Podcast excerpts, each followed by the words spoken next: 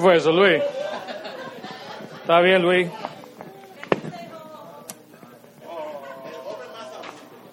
Bueno, se están cayendo las cosas aquí.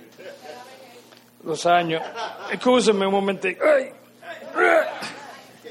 Porque que traje una botellita de la alta porque de chiquita yo no le llego ya.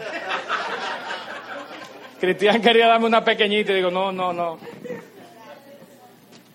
Bueno, bendiciones para todos. Un privilegio estar aquí, parado de nuevo frente a ustedes, como cada vez que lo hago. No sé si va a ser, si va a haber una próxima oportunidad siempre, pero yo espero que sí, que siempre haya una. ¿Qué tú vas a decir? ¿Eh? Por, e, por, e, por eso, posiblemente, ahí está el, el detalle. Ahí está el detalle. La semana pasada mi amigo Wellman, mi hermano querido, nos, nos tiró al medio con esa preguntita que nos hizo. Dios con nosotros. Para algunos es hasta un, como un medio gancho esa pregunta. Pero realmente fue bien, bien vista, ¿no? Bien analizada. Yo me quedé como rumiando algunas de las cosas que Wellman nos compartió. No sé si ustedes recuerdan, pero él nos habló de algo que se llama, que después yo me puse a buscarlo bien, hay una filosofía toda armada que se llama deísmo. El deísmo nos dice que Dios realmente existe, ¿verdad? De ahí la palabra, ¿verdad? Deísmo, basado en Dios. Pero de que Él hizo la creación, de que Él creó el universo y todo lo que en Él hay, y lo soltó en banda. Literalmente, ¿verdad? Lo soltó en banda, lo soltó y lo dejó a que hiciera y pasara lo que fuera. Pero eso, yo digo, bueno, cualquiera cree eso, porque uno se pone a ver las cosas que pasan, sí, todos los muertos que hay en la guerra, más de 100 millones, como decía Wellman, los más de 50 millones de personas que viven en esclavitud presentemente, al, día de hoy. Todas las personas que pierden, como los hermanos en Puerto Rico, donde estaba nuestro hermano recientemente, pierden sus casas, pierden sus pertenencias y pierden algunos hasta, hasta su propia vida y uno dice, oye, el deísmo tiene cierto fundamento, según ellos. Lo que me preocupó cuando seguí investigando sobre el deísmo, sobre la filosofía deísta, es que dice que de hecho los milagros no son posibles, de que los milagros no son reales. Es más, dice que la Biblia no es la palabra inspirada por Dios. Entonces ya ahí el, deísmo y yo tuvimos problemas. Porque de que hizo el mundo y se fue en banda, bueno, a veces uno quisiera creerlo. Quisiera creerlo, pero de que no existe milagro, de que no existe una palabra a la cual nosotros, ustedes, todos tenemos en nuestra mano esta mañana, de la cual nos guiamos y vivimos. Ahí me chocó mucho lo que es ese deísmo. Y realmente entonces la pregunta Dios con nosotros, hay que buscarle una respuesta. Hay que darle una respuesta, no podemos quedarnos simplemente ponderando. Y el Wellman comenzó esta semana pasada a darnos algunas de esas respuestas. Yo quisiera que hoy viéramos algunas ya respuestas un poquito más contundentes de que de hecho sí es realidad que Dios está con nosotros. Ahora, necesito la cooperación de tres de ustedes. Les voy a pedir que pasen por aquí a tres de ustedes 30 segundos y quiero que ustedes me digan su parecer sobre esa pregunta. ¿Está realmente Dios con nosotros? ¿Qué ha pasado en su vida que nos dice a nosotros, les dice a ustedes, de que Dios realmente está con nosotros? 30 segundos, a ver, tres voluntarios, rápido, no tienen que pararse todo al mismo tiempo. ¿Quién quiere venir por aquí? Yo sé que Esdras está listo. Ven, Esdras. Sí. La galletita, la galletita se... Sí, que yo creo que si Dios está con nosotros. Yo creo que Dios está con nosotros y nosotros a veces no estamos con Dios. Siempre así. Yo lo creo. Y cuando ah, nos alejamos y Él se hace presente de diez mil maneras. A mí me siempre eh, recuerdo el momento que uno está mal con Dios, los exámenes, la que, la novia, la situación, la olla, el pago, eso. Yo recuerdo que yo estaba bien que con Dios hace dos meses y me llamó mi hija de 66, no, el juidero, que no, que no hay medicina, ninguna forma, a mitad de quincena, no había forma, fuimos, yo fui a siete farmacias a pie y de repente apareció de la nada algo uh, affordable, algo pagable y, y que, eh, que daba exactamente. Yo vi la mano de Dios ahí obrando y yo estaba aquí ya con Dios, o sea, Dios está ahí, punto. Amén. ¿Alguien más? 15 segundos, porque cogió 45 ahí. Vamos a ver Maciel y después Caleb. Eh, yo puedo decir que Dios está conmigo porque yo nací y crecí en un hogar donde nadie era cristiano. Y desde muy pequeña, yo, analizando ahora después de grande, me di cuenta que la mano de Él estuvo conmigo. En mi sector habían un grupo de jóvenes evangélicas, le decíamos así mismo las evangélicas, de las que se en manga larga y moñito. Y ellas tenían el llamado de salir todos los sábados a recoger todos los niños del barrio y nos llevaban a dibujar ovejitas, contarnos eh, las, historias de Sansón, de las ovejas que se pierden, etcétera. Y hoy yo estoy aquí. El Señor me tenía en planes desde antes de que yo pudiera estar consciente de que Él era Dios. Amén, amén. Gracias, hermana. Caleb. Te quedan cinco, segundos. Tanto. Eh, para mí sería particularmente porque no me imagino la vida sin el Señor, como un propósito sin Él, realmente no me lo imagino. Pero a lo largo de mi vida hasta ahora, eh, desde chiquito yo pude ver la mano del Señor y eh, para los que no lo saben, yo nací con los pies doblados y los médicos dijeron que yo iba a en silla de ruedas o no iba a poder caminar como la gente. Y después yo estaba jugando basquetbol y bueno. pero para mí el Señor ha sido algo real en mi vida. Y si me preguntan, ¿Dios está con nosotros? Sí, realmente Dios está con nosotros. He visto eh, salvando a mi madre y a mi padre de la muerte y completando mi vida y la de mi familia y la de muchos hermanos de una manera que yo estoy seguro que no es humanamente posible, que no han pasado coincidencias y que casualmente en este momento yo lo que necesitaba. No, eso fue el Señor y Él ha marcado mi vida. Así que yo estoy muy seguro que Dios está con nosotros. Amén, amén. ¿Ya? Vamos a pedir al grupo de alabanza que pase, vamos a orar. Entonces, señores, no hay duda, no hay duda, y no lo digo yo, no porque lo dice la Biblia, lo vemos a diario en experiencias que vivimos. Dios está con nosotros.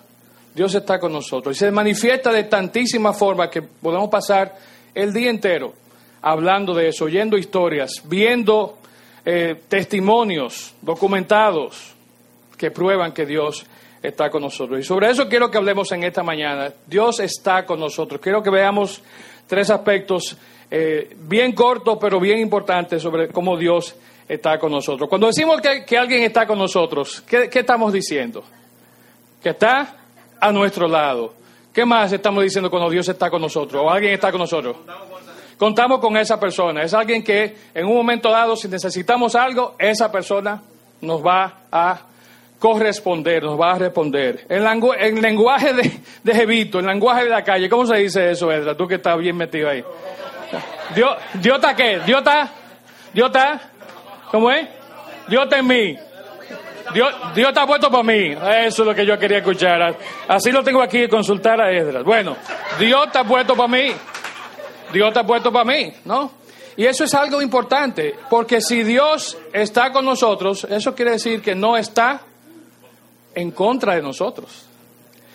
No sé si recuerdan, en el 2001, algunos de ustedes estaban pequeños, algunos no habían nacido, eh, sí, muy pequeñitos. El presidente George Bush, George W. Bush, habló en septiembre, unos 10 días después del ataque del 9-11, y dijo en su discurso frente a los Estados Unidos y el Congreso y el mundo entero, dijo las siguientes palabras quien no está con nosotros está contra nosotros. El que no está con nosotros está a favor del terrorismo. En ese momento era lo que estaba queriendo decir. Tan sencillo.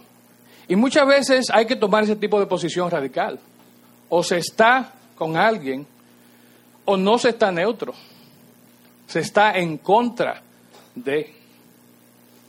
Y lo vemos en nuestras vidas. Hay personas que no están con nosotros y son muchas veces esas personas las que hacen todo posible para que a nosotros no nos vaya bien. Si algo así le parece conocido, esa frase, Bush no fue el primero que la dijo. De hecho, después la usaron en Star Wars, en la que salió a los pocos días de, de esto, usaron esa misma frase. Pero antes de eso, la había dicho alguien mucho más importante que cualquiera de ellos. Dijo Jesús, el que no está conmigo, a mí se opone. Y el que no trabaja conmigo, en realidad, ¿qué hace? Dice ahí. trabaja en mi contra. Entonces, cuando estamos o no estamos con Dios, son dos posiciones realmente radicales y opuestas. No hay una posición neutral. Ahora, cuando decimos Dios está con nosotros, ¿a qué nos estamos refiriendo? ¿Quiénes somos en nosotros? En ese Dios está con nosotros. ¿Quiénes somos en nosotros? Todos. Realmente no, realmente no. La humanidad, desde que nace, nace enemistada con Dios. Cuando tú y yo nacimos, llegamos a este mundo siendo de fábrica, el pequeñito que fue presentado esta mañana, lo lamento mucho decírselo, padres, es enemigo de Dios. Nació siendo un enemigo de Dios. Y llega el momento, va a llegar el momento en su vida en que él va a tener que procurar quitar esa etiqueta de su vida y hacerse amigo de Dios. Va a tener que tomar, así como hablamos del bautismo, decía Fausto que no bautizamos, pero si llega un momento en que él, si cree en Dios, debe de bautizarse, si tiene una relación personal, debe bautizarse, así nosotros debemos de tomar esa actitud, esa acción de no ser enemigos de Dios. ¿Quiénes somos ese nosotros? Y claramente, antes de eso, quiero que pensemos en lo que decía eh, David en Salmos. Soy pecador de nacimiento, así desde el momento en que me concibió mi madre. Y esa condición permanece. Dice también, si quiere pasar, si no quiere pasar, está bien. Romano 8:7, la naturaleza pecaminosa es enemiga de Dios siempre. Nunca obedeció las leyes de Dios y jamás lo hará. Entonces nos mantenemos en ese proceso de ser enemigos de Dios. Debemos recordar que es esa condición una condición, como decía yo, con la que hemos nacido. Hemos venido arrastrando desde la herencia de nuestros primeros padres, Adán y Eva, esa naturaleza de pecado. Ahora, ¿qué pasa con esa naturaleza de pecado si nosotros no tomamos las acciones importantes y necesarias para eliminarla, para reconciliarnos con Dios? Romanos 6:23 es muy claro. La paga del pecado, de ese pecado que tú y yo tenemos, desde nuestro nacimiento, ¿qué dice aquí? Es la muerte. Y no la muerte física que todos vamos a tener algún día, sino la muerte espiritual, la muerte eterna del alma, donde el alma, en vez de ir a la presencia de Dios, va a ir a un lugar alternativo. Estoy tratando de ser políticamente correcto, pastor. Y no quiero hablar del infierno, no meterle miedo a nadie, ¿verdad? Pero va a ir a otro lugar que no es la presencia de Dios va a ir a otra presencia, porque esa es la paga del pecado. Sin embargo, dice el mismo versículo en la segunda parte, ¿quiénes lo saben? Pero el regalo de Dios, fíjense cómo contrasta la paga, por un lado, algo que uno tiene que generar, ¿verdad? Que se cobra, tiene un costo, pero aquí es el regalo de Dios, ¿verdad? Que Dios da, es la vida eterna por medio de Cristo Jesús, nuestro Señor. Entonces, esas son las alternativas. Cuando estás en la paga del pecado, no eres parte de nosotros. De Dios está con nosotros. Pero cuando aceptas el regalo de Dios, cuando aceptamos el regalo de Dios, entonces nos hacemos merecedores de ser parte de ese nosotros en esa frase de Dios está con nosotros. Obviamente, como decía, todo eso viene a causa de la herencia que tenemos en Adán y Eva y, son cosas que realmente están por encima de algo que hayamos hecho o no hayamos hecho. Pero acumulamos todo eso en nuestras vidas, lo tenemos siempre con nosotros. Entonces, para que podamos recibir ese Dios está con nosotros, ser parte de nosotros, tenemos que aceptar ese regalo por el cual nosotros, ni tú ni yo, hicimos nada para merecer. Ahora bien, en el caso del nacimiento de Jesús, en el, en el caso del nacimiento, perdón, de lo que hizo el Dios con nosotros, ¿qué trajo a ese Dios a estar cerca de nosotros? Sabemos ya, y no voy a leer porque lo hemos leído las últimas semanas, los pasajes en Isaías, los pasajes en Mateo, que lo vamos a ver brevemente en un momentito, donde habla de que por más de 700 años se estuvo esperando la llegada de ese Mesías. De hecho, Muchos años antes de que Isaías lo profetizara, ya venían toda una serie de profetas hablando de esa promesa, de que un día vendría un redentor, un salvador, un Mesías, de que iba a haber alguien que un día iba a eliminar toda la opresión, iba a eliminar toda la eh, la carga que tenía en ese pueblo, el- pueblo de Israel, el pueblo de Dios, y sería su libertador. Obviamente estaban esperando, como sabemos, otro tipo de redención. Sin embargo, vimos que lo que llegó fue una persona que en un día, lo más inesperado, nació de la forma como nació, rodeado de qué? De animales, rodeado de lo que se consideraba en ese momento lo más vil, lo más bajo, las personas que atendían a los potreros, las personas que guiaban a los animales, que daban de comer y beber a animales. El anuncio, y lo vamos a ver en, bueno, ya vimos Isaías 7:14, en Mateo 1, 21 al 25, no lo vamos a leer entero ya, Fausto lo leyó hace dos semanas, ustedes lo, lo leímos la semana pasada con Wellman, si lo quieren buscar está en la página 765 en sus Biblias, pero voy a leer puntualmente solo tres versículos. El 20 21 dice, y tendrá un hijo, lo llamarás Jesús, porque él salvará a su pueblo de sus pecados. Eso es el ángel hablándole a José. Versículo 22 dice, todo eso sucedió para que se cumpliera el mensaje del Señor a través de su profeta. La profecía que está en Isaías 7:14, que hablaba de Emanuel, de Dios está con nosotros. Dice el versículo 24, cuando José se despertó, hizo como el ángel del Señor le había ordenado y recibió a María por esposa. Y la última parte del versículo 25 dice que, y José le puso por nombre Jesús. Le puso por nombre Jesús. El nombre que el ángel le había dicho que le pusiera. Pero ¿cómo contrasta eso con Emanuel?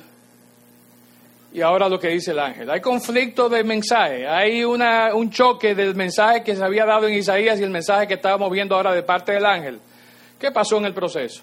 Realmente no pasó nada, realmente no pasó nada. Simplemente que el anuncio en cada uno de los contextos era ligeramente diferente y tenía un enfoque diferente. En el caso de Isaías, en la profecía, es Dios quien directamente le habla a Isaías y le dice, dentro del marco profético, va a nacer un niño que se va a llamar Emanuel, que significa Dios está con nosotros. Tenía que quedar muy clara la imagen de que Dios iba a personarse, de que Dios iba a nacer, de que Dios iba a dejar su gloria e iba a venir a morar con nosotros.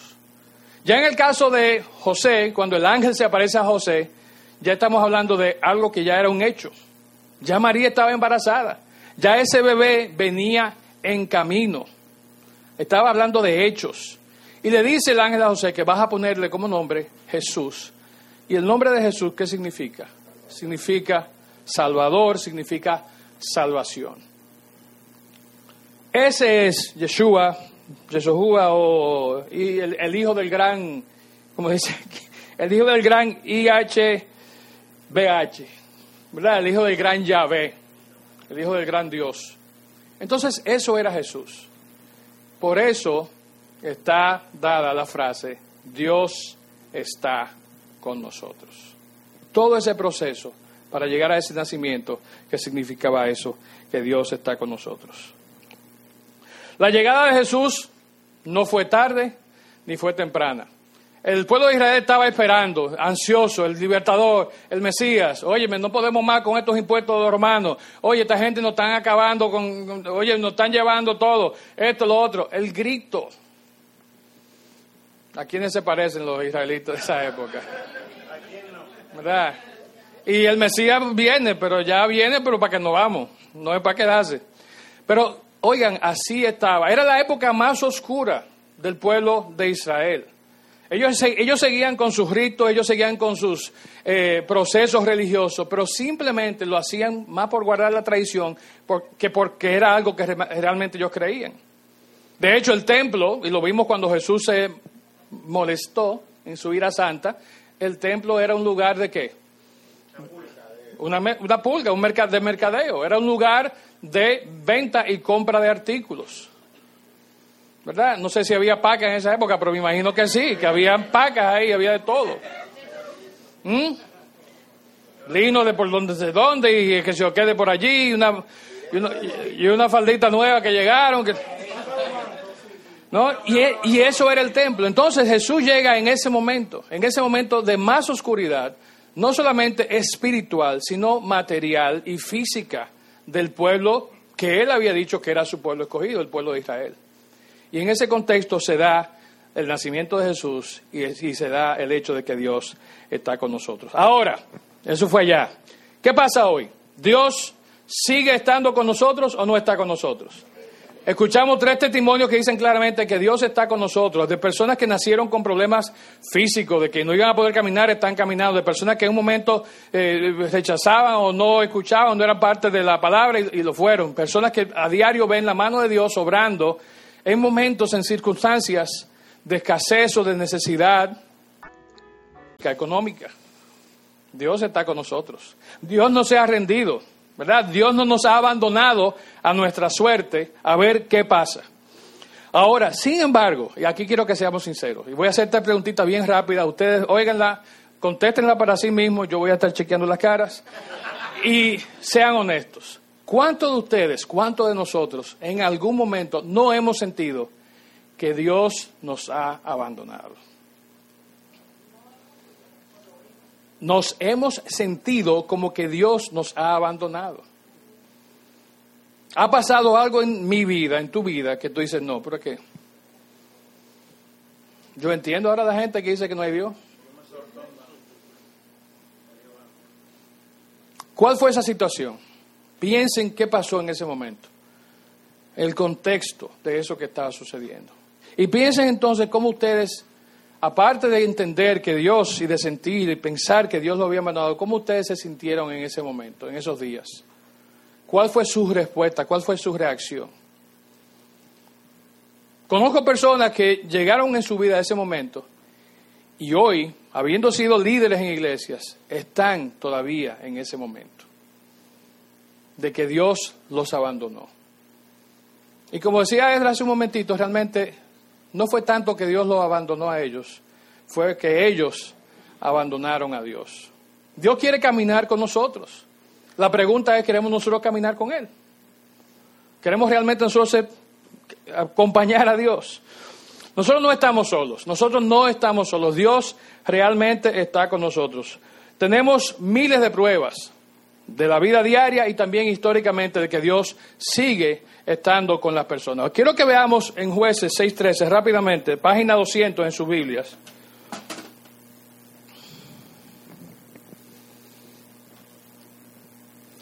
Un ejemplo de alguien que en un momento dado dijo, Dios nos sacó los buggy, se riguieron los que tienen más de 35. Sí, ya me di cuenta, yo voy chequeando los... Chail no. Hace rato, mija, hace rato. Pero fíjense el caso que nos narra Jueces 6:13. Dice así la palabra: Señor, respondió Gedeón, si el Señor está con nosotros, ¿por qué nos sucede todo esto? ¿Y dónde están todos los milagros que nos contaron nuestros antepasados? ¿Acaso no dijeron, el Señor nos sacó de Egipto? Pero ahora el Señor nos ha abandonado. No, Señor, sospechamos que tú quizás estás durmiendo también. No, el Señor nos ha abandonado y lo que es peor, dice aquí, y nos entregó en manos de los madianitas. Si leen el pasaje, los primeros 12 versículos, van a dar cuenta, se van a dar cuenta que por la desobediencia del pueblo, el pueblo mismo cayó en un proceso donde los madianitas lo tenían, óyeme, dándole pela por siete años. Ellos sembraban una cuestión, venían los medianitas, vamos poco menos. Se escondían en cuevas, hacían muchísimas cosas y el pueblo ahí. Pero no, el Señor nos ha abandonado y nos entregó en manos de los madianitas.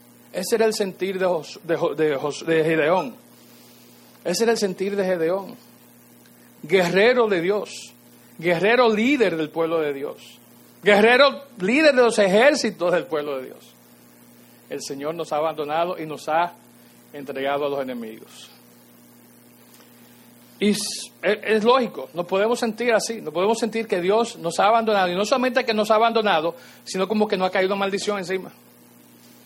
Oye, pero, exactamente, oye, pero, eh, eh, ¿y qué, qué salamiento que yo tengo? ¿Y qué fue lo que pasó? Óyeme. No, no, no. Y entonces somos expertos buscando todos los consejos y todas las fórmulas que ya están en internet, dicho sea de paso, para cómo salimos de, de este, oye, de esta sal. ¿Y qué? ¿Y qué? Loco, ¿y qué es lo que está pasando? Pues azarados que estamos. Y así nos sentimos, y así actuamos. No somos menos que, que Gedeón, ¿no? Nos ponen los problemas, tristeza, nos ponen duda en el corazón. Otro caso, ejemplo muy interesante, no solamente es de que Dios nos ha abandonado, sino que a veces, como vamos a ver en este pasaje, pensamos que Dios no es que nos ha abandonado, pero como que no está escuchando nuestras oraciones. Como que no quiere responder lo que le estamos pidiendo. Página 858, Juan 11:21. Dice, Marta le dijo a Jesús, Señor, si tan solo hubieras estado aquí, mi hermano no habría muerto. Echándole una vaina a Jesús. O sea, por ti, ¿por qué te mandamos a buscar? Mandamos un mensajero, mandamos una paloma mensajera, mandamos señales de humo y tú no apareciste. Señor, si tan solo hubieras estado aquí, mi hermano no habría muerto. Tú eres el culpable de la muerte de mi hermano Lázaro. Básicamente. Y yo he hecho esa oración, o he dicho esa frase muchas veces. Quizá no hablando de que mi hermano murió, gracias a Dios está vivo. No vive aquí, pero está vivo. Pero diciendo, Señor, porque yo te oré y te pedí esta cosa y parece que tú no querías responderme, no me respondiste, no estaba, no, no estaba en mí, pasó esto y mira dónde estamos ahora. Mira el lío que hay ahora. Y esto no me lo voy a, cargar yo solo. Esto es tú y yo que estamos en este lío metidos. Yo estoy trabajando para ti, Señor, yo no entiendo. ¿Cómo que estamos metidos en, esta, en este problema ahora? Jesús no se presentó a sanar a Lázaro cuando lo mandaron a buscar, de toda la forma que mandaron a buscarlo. Y nos sentimos así muchas veces, nos, nos sentimos identificados con esta situación porque realmente hay un problema en nuestra vida y Dios no se hace presente. Dios, de hecho, parecería, como dice el deísmo, dejó que las cosas sucedan como vayan a suceder. Marta y María se sintieron así, se sintieron abandonadas, se sintieron defraudadas por Jesús. Ahora bien, esos son ejemplos que decimos, sí, bueno, pasó con Gedeón, pasó con él, con esta muchacha, ellas las dos estaban media eh, embromadas ahí, no sé. Pero, ¿y qué pasa en Mateo 27, 46, página 793?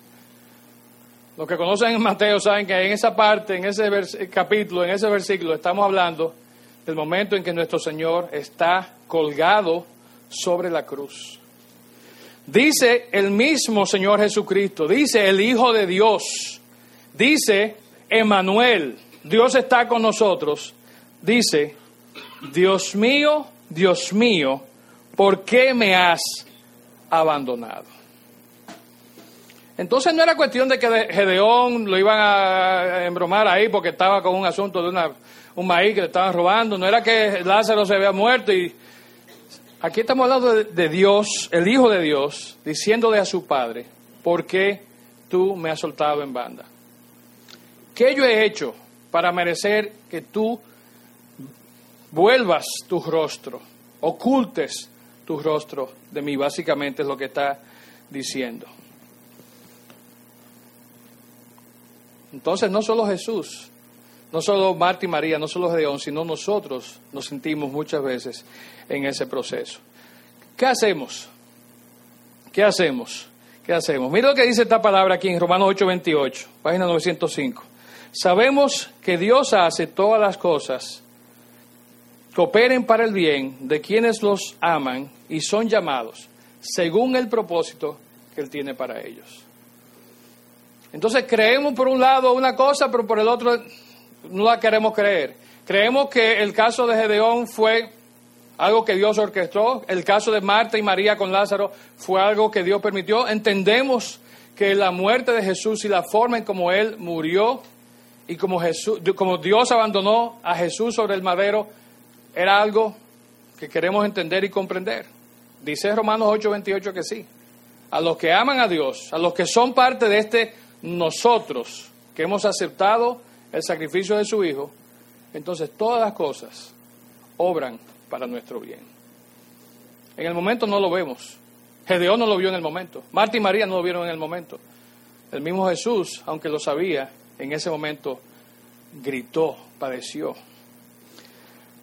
¿Qué pasó con eh, Josué? Eh, perdón, con Gedeón. Jueces 7:15, volvemos allá, página 202. Cuando Gedeón oyó el sueño y la interpretación, se inclinó en adoración ante el Señor. Luego regresó al campamento israelita y gritó, levántense, porque el Señor les ha dado la victoria sobre las multitudes madianitas. Aquí vemos la confirmación que obtuvo Gedeón sobre la victoria que iba a tener en contra de sus enemigos. Jehová permitió pasar a Israel tiempos difíciles al grado de que perdieran la comida que los madianitas estaban robando. Sin embargo, todo eso él lo hizo para luego glorificarse de que a pesar de la hambruna, a pesar de todas las escasez, a pesar de la situación, Dios iba a darle la victoria a Gedeón y al ejército del pueblo de Israel, que era su ejército. ¿Qué pasó con Marta y María? Juan 11, 41, 42, página 858. Cuando corrieron la piedra, ¿verdad? Dice, así corrieron la piedra a un lado. Entonces Jesús miró al cielo y dijo, Padre, gracias por haberme oído. Tú siempre me oyes, pero lo dije en voz alta por el bien de toda esta gente que está aquí, para que crean que tú me enviaste. O la muerte de Lázaro era una muerte necesaria. Porque si Jesús llega, lo sana, ya, ah, un milagro más. Ya Jesús estaba cansado de hacer milagros. Ah, claro, ya Lázaro, que Lázaro era pana de él. Él comía allá y dormía allá donde Martín Oye, esa gente lo trataban como rey, su harina de negrito y su cuestión y todo eso. Entonces, con razón. Maña afuera que no hicieron un milagrito a, a Marta y María y Lázaro. Pero como dice Maelía, son cuatro días de muerto que tiene Lázaro. Abren la, la piedra, sale aquel tufo, ¿verdad? Y aún ahí, sobre todo ahí, ya un cadáver en decomposición, Dios lo reconstituye y hace que Lázaro salga caminando. Para su gloria, como dice, Jesús, para que toda esta gente que está aquí crean que tú me enviaste. Y claro, en el caso de nuestro Señor Jesucristo no hay que decir mucho más, ¿no? ¿Por qué muere Jesús? ¿Por qué muere como muere? ¿Por qué lo abandona sobre la cruz el Padre? Juan 3:16, ¿quién se lo sabe de memoria? Página 848.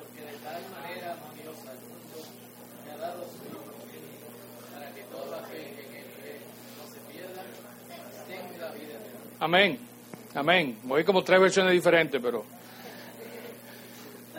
dicen lo mismo. Esa muerte, ese abandono, ese quitar su rostro de Jesús sobre la cruz era necesario para que Jesús no solamente sufriera, hubiera sido cruel si hubiera sido solo por eso, sino para que el pecado tuyo y el pecado mío pudiera ser cargado sobre sus hombros, en su cuerpo, sobre su espíritu, para que tú y yo no tengamos que morir así en una cruz. Tan sencillo como eso. Si creemos esto, creemos que Dios está con nosotros. Creemos que Dios está con nosotros. Me están haciendo señas los muchachos, pero creo que ellos comenzaron a contar el tiempo cuando Fausto comenzó a presentar al bebé. Yo llevo mi cronómetro aquí, me quedan todavía seis minutos y medio. Bien, lo tercero y último que quiero decir es entonces, su presencia, esa presencia de Dios que llegó con Jesús, no se fue con Jesús. Sería lo más lógico pensar, Dios está con nosotros, Emanuel. Se fue Jesús, Dios no está con nosotros. Simple lógica. ¿Qué dijo Jesús? Que Él le dio a enviar a quién? A un consolador, que iba a enviar el Espíritu Santo. Entonces, esa presencia realmente sigue con nosotros. Primera Crónica 22, 17 y 19, página 340, lo que lo quieran buscar, si no lo escuchan, lo voy a leer rápido. Después David ordenó a todos los líderes de Israel que ayudaran a Salomón en este proyecto. El Señor, su Dios, está con ustedes, les declaró y Él les ha dado paz con las naciones vecinas. Él me las entregó y ahora están sometidas al Señor y a su pueblo. Busquen al Señor su Dios con todo el corazón y con toda el alma. Edifiquen santuario al Señor para que puedan traer el arca del pacto del Señor y los utensilios sagrados de Dios al templo edificado para honrar el nombre del Señor. En ese entonces eran utensilios físicos, hoy esos utensilios somos nosotros. Somos nuestro cuerpo, nuestra vida. La presencia de Dios, entonces, en nuestra vida asegura que podamos seguir cumpliendo su voluntad. Josué 1.9, página 175. La presencia de Dios vence nuestro miedo, vence nuestra preocupación, vence nuestra insatisfacción. Dice así, mi mandato es, sé fuerte y valiente. No tengas miedo ni te desanimes, porque el Señor tu Dios está contigo donde quiera que vayas. Dios está con nosotros hoy aquí y como leímos al, momento de comenzar en el Salmo, Dios va con nosotros cuando viajamos, pero va con nosotros cuando quedamos aquí en casa, donde quiera que vayas. Y dice Romanos 8, 31, 39, página 905, y aquí sí lo quiero leer completo porque pude haber comenzado con esto y haber terminado con esto. Pero dice así, ¿qué podemos decir acerca de cosas tan maravillosas como estas? Si Dios está a favor de nosotros, ¿quién podrá ponerse en nuestra contra? Lo dijo Bush, el gran profeta del siglo pasado, ¿verdad? Sí, exacto. ¿Quién podrá ponerse en nuestra contra? Si Dios no se guardó ni a su propio Hijo, sino que lo entregó por todos nosotros, ¿no nos dará también lo demás? ¿Quién se atreve a acusarnos a nosotros, a quienes Dios ha elegido para sí? Nosotros, los que Dios ha elegido para sí, los que hemos dicho que sí a Dios. Nadie, porque Dios mismo nos puso en la relación correcta con Él. Entonces, ¿quién nos condenará? ¿Quién? Nadie. Porque Cristo Jesús murió por nosotros y resucitó por nosotros y está sentado en el lugar de honor a la derecha de Dios e intercede por nosotros. ¿Acaso hay algo que pueda separarnos del amor de Cristo? ¿Será que Él ya no nos ama si tenemos problemas o aflicciones, si somos perseguidos o pasamos hambre o estamos en la miseria o en peligro o bajo amenaza de muerte? Dice el 37, Claro que no. A pesar de todas estas cosas, nuestra victoria es absoluta por medio de Cristo quien nos amó. Estoy convencido de que nada nos podrá separar, nada podrá separarnos del amor de Dios, ni la muerte, ni la vida, ni ángeles, ni demonios, ni nuestros temores de hoy, ni nuestras preocupaciones de mañana. Ni siquiera los poderes del infierno pueden separarnos del amor de Dios. Ningún poder en las alturas, ni en las profundidades, de hecho, nada en toda la creación podrá jamás separarnos del amor de Dios que está revelado en Cristo Jesús, Señor nuestro. Dios está con nosotros. Y voy a brincar varias cosas que quería que viéramos en algunos pasajes en Gálatas y en otros lugares. Pero fíjense, lo importante es recordar eso. Dios está continuamente con nosotros. Dios ve y nos acompaña en nuestras vidas. Déjeme pasar esto rapidito aquí adelante. A veces tenemos fallas en nuestra vida. Y lo puse en inglés porque así mismo lo copié de la persona que lo posteó en Instagram. Oye, dos palabras en inglés rápida. Y posteó, ah, eso está en español. En Instagram. Y, y sin chicle lo dije. Pero muchas veces pensamos que porque nosotros fallamos y hacemos cosas que no debemos hacer, Dios va a abandonarnos como hizo con Jesús. ¿Verdad? ¿Qué hizo Jesús para que Dios lo abandonara? Si hay alguien que vivió la vida como debía vivirla al pie de la letra fue Jesús. Sin embargo, sufrió el abandono de Dios, pero fue por nosotros. Sin embargo, nosotros cuando fallamos decimos, ya yo no puedo seguir, no voy a ir a la iglesia hoy domingo porque yo anoche era la fiesta de la compañía y tú sabes, eso es una vez al año, pero óyeme, todavía tengo la garganta seca, no puedo. ¿Verdad? y si voy y no hay pan en la iglesia, me va, el olor va a salir y no, el pan no me va a ayudar a absorber ese olor a no sé qué cosa.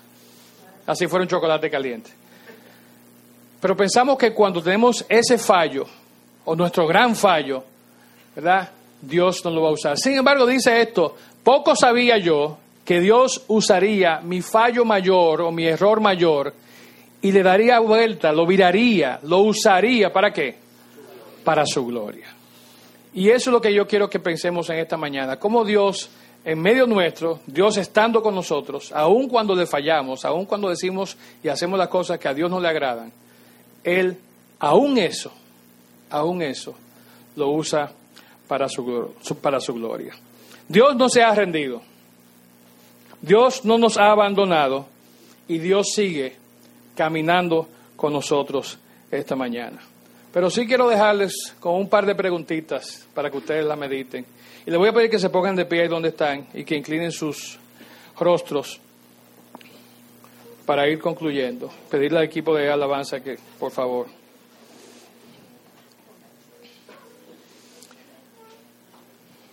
Y ahorita leímos Salmo 139, ¿no? Leímos un pasaje ahí. Y yo quiero llamar la atención porque ese pasaje nos hablaba de algo que es lo que gobierna y guía nuestras vidas. Y es nuestro corazón en nuestro corazón. Quizás a veces nos damos por vencidos porque, como decía ahí la frase, hemos cometido un tremendísimo y grave error. Sin embargo, Dios usa ese error para nuestro bien. Y este es lo primero que quiero que pensemos y meditemos. No son tus pecados pasados los que evitan que Dios te use. Si esa es tu pregunta o tu preocupación esta mañana. No son tus pecados pasados. Es la condición de tu corazón. ¿Cómo está tu corazón en esta mañana? ¿Cómo está tu vida manejada o guiada por ese corazón que quizás no está en el mejor momento de su existencia? A Dios le importa mucho más la condición de nuestro corazón que los errores de nuestro pasado. Leímos en Salmo 139, 23, 24, examíname, oh Dios, y conoce mi corazón. Prueba, pruébame y conoce los pensamientos que me inquietan. Señálame cualquier cosa en mí que te ofenda y guíame por el camino de la vida eterna. Que esa sea nuestra oración, que Dios examine, que nos pruebe, nos muestre cómo está nuestro corazón. De la abundancia del corazón habla la boca. De la abundancia del corazón nuestra vida es guiada de una forma o de otra. Y lo otro que quiero dejarles a ustedes también como meditación es que los dones que Dios te ha dado, los que nos ha dado a cada uno de nosotros, como se ha dado a tu hermano que está aquí, que van a cantar en un momento, permanecen. Dios no los quita porque hiciste o cometiste un error. Dios no los quita, el que los quita eres tú cuando no los usas y los desarrollas para lo que Dios te lo dio. Que meditemos en eso. Nuestro corazón que esté alineado con el corazón de Dios y que nuestros dones sean para su propósito. No somos perfectos. Eso va a continuar hasta el día que partamos o hasta que estemos en presencia de Cristo. Dice Efesios 4:13 y con esto termino. Ese proceso continuará hasta que todos alcancemos la unidad en nuestra fe y conocimiento del Hijo de Dios, que seamos maduros en el Señor, es decir, hasta que lleguemos a la medida plena y completa medida de Cristo. Padre, te damos gracias por tu palabra en esta mañana, te damos gracias porque tú nos hablas de manera directa, de manera confrontativa, Señor, y pedimos que no quedemos simplemente eh, como escuchas de tu palabra, sino que pongamos en práctica lo que tú nos has hablado, Señor. Guíanos en este día, guíanos en el resto de las cosas que tenemos por delante y bendice nuestras vidas, Señor. Gracias porque estás con nosotros y nos lo demuestras de una manera palpable, de una manera real, Señor. Por eso te alabamos y te bendecimos, y te damos las gracias en el nombre de Cristo Jesús, tu Hijo. Amén.